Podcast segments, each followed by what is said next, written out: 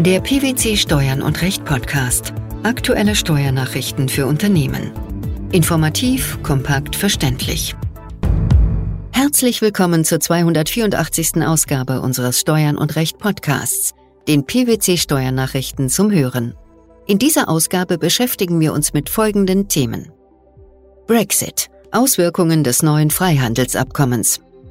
Neue Probleme bei Altergebnisabführungsverträgen ohne dynamischen Verweis auf den Paragraphen 302 Aktiengesetz.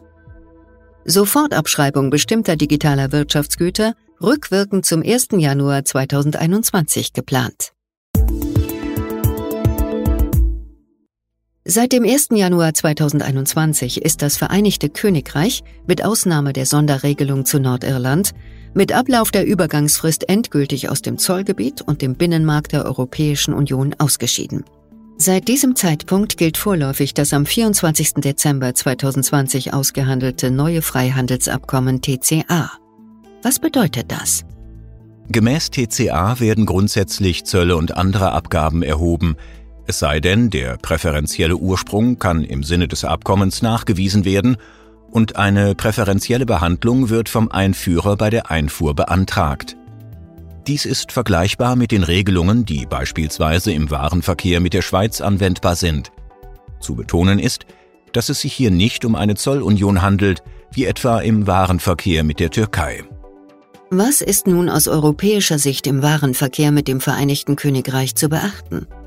Seit dem 1. Januar 2021 sind eine Reihe von Zollformalitäten zu berücksichtigen. Unter anderem erstens dass Beteiligte sich grundsätzlich bei den Zollbehörden registrieren müssen, wofür eine sogenannte EORI-Nummer beantragt werden muss. Zweitens, dass Zollanmelder bei der Einfuhr von Waren in die EU in der Regel in der EU ansässig sein müssen, es sei denn, sie lassen sich vertreten. Und drittens, dass Zollanmeldungen in der EU grundsätzlich elektronisch erfolgen. Es sollte in dem Zusammenhang daher beachtet werden, dass für die Nutzung des IT-Systems Atlas weitere Schritte zur Registrierung erforderlich sind. Was bedeutet das für Unternehmen, die in kommender Zeit Warenverkehr mit dem Vereinigten Königreich durchführen wollen?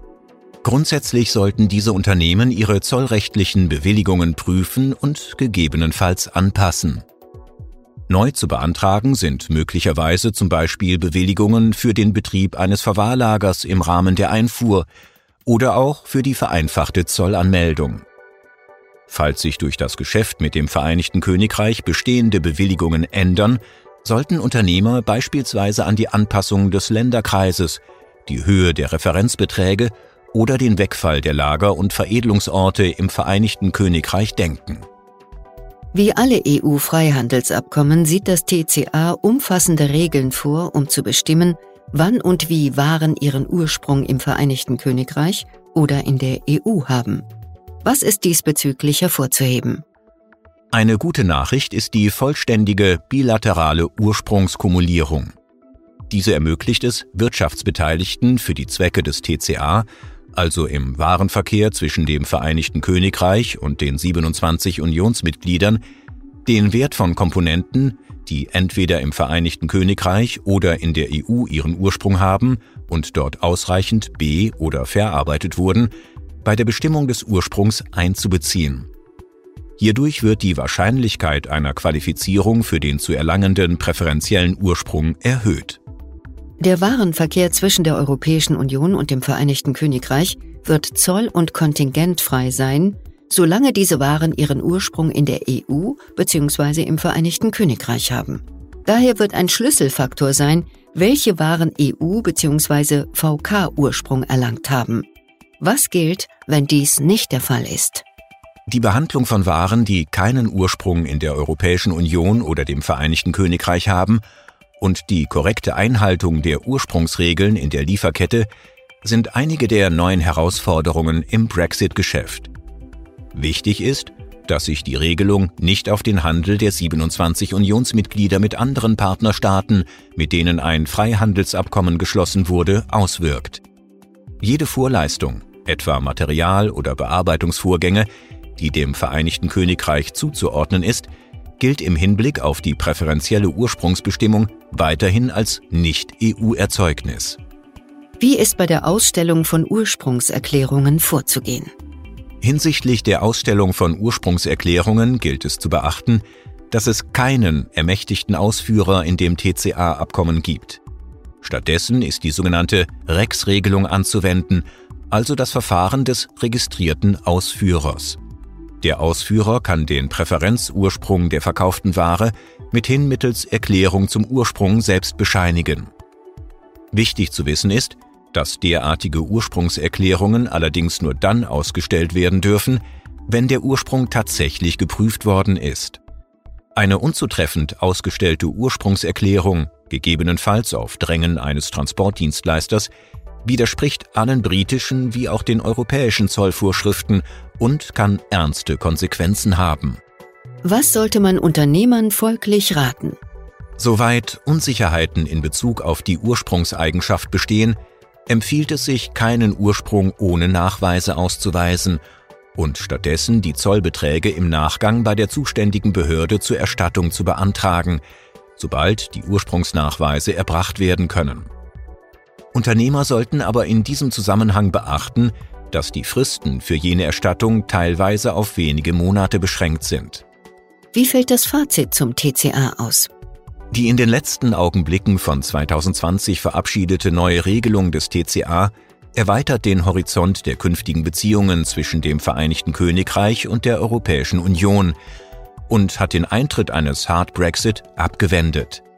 Die Situation eines Freihandelsabkommens ermöglicht zumindest für einen Teil der Güter den zollfreien Handel, jedoch müssen dafür die komplexen Regeln des Abkommens verstanden und umgesetzt werden. Im zweiten Beitrag unserer heutigen Ausgabe geht es um die Anpassung bestehender Ergebnisabführungsverträge.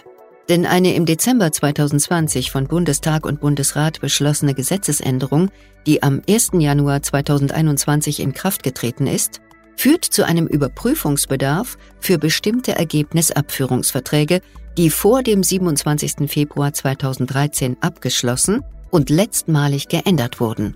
Was hat es damit auf sich? Durch Artikel 15 des Sanierungs- und Insolvenzrechtsfortentwicklungsgesetzes vom 22. Dezember 2020 wurde der Wortlaut des § 302 Absatz 3 Satz 2 Aktiengesetz angepasst und um einen Verweis auf den im Unternehmensstabilisierungs- und Restrukturierungsgesetz neu eingeführten Restrukturierungsplan ergänzt. Die Regelung ist am 1. Januar 2021 in Kraft getreten und hat Handlungsbedarf bei Altergebnisabführungsverträgen ohne dynamischen Verweis auf 302 Aktiengesetz zur Folge.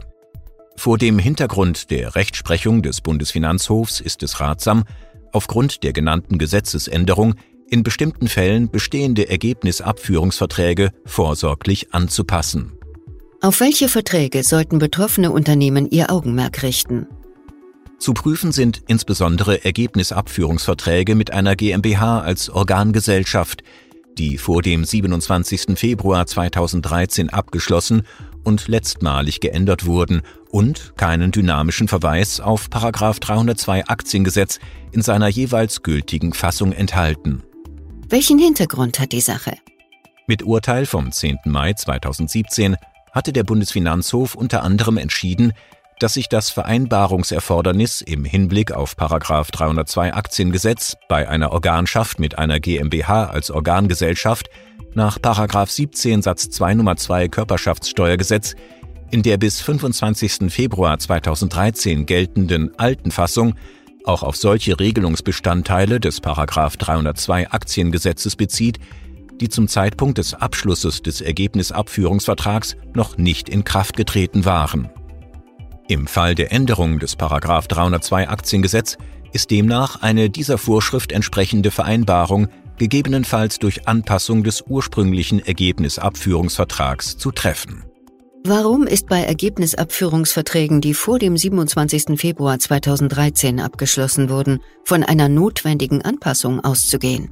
Ergebnisabführungsverträge, die vor dem 27. Februar 2013 abgeschlossen und letztmalig geändert wurden, enthalten oftmals keinen dynamischen Verweis auf 302 Aktiengesetz, da diese sich aus der aktuellen Fassung von 17 Absatz 1 Satz 2 Nummer 2 Körperschaftssteuergesetz ergebene Anforderung für diese Verträge noch nicht gilt.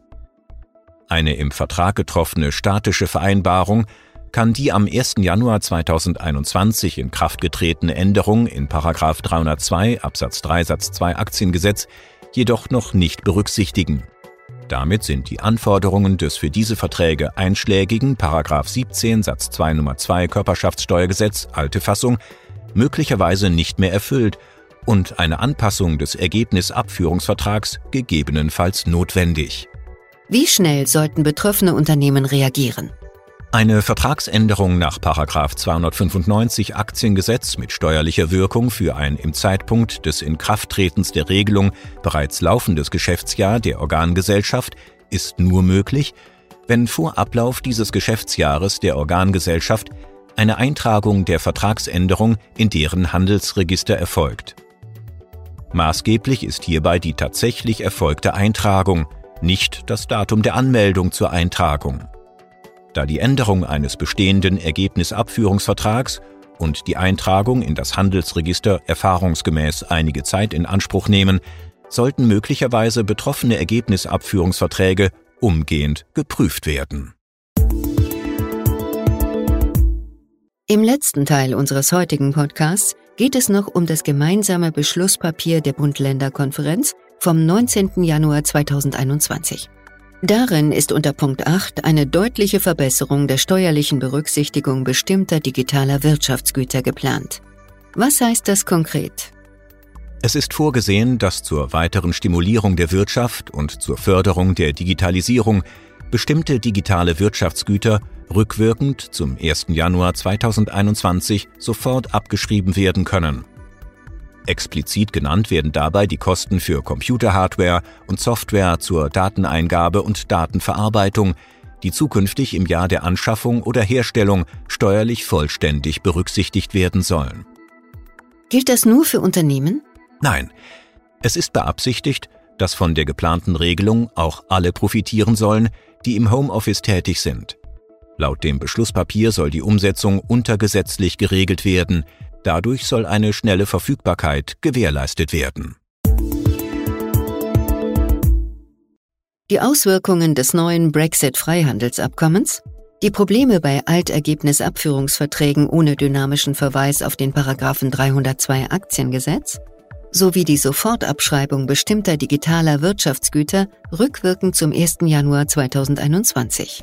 Das waren die Themen der 284. Ausgabe unseres Steuern und Recht Podcasts, den PwC Steuernachrichten zum Hören. Wir freuen uns, dass Sie dabei waren und hoffen, dass Sie auch das nächste Mal wieder in die PwC Steuernachrichten reinhören.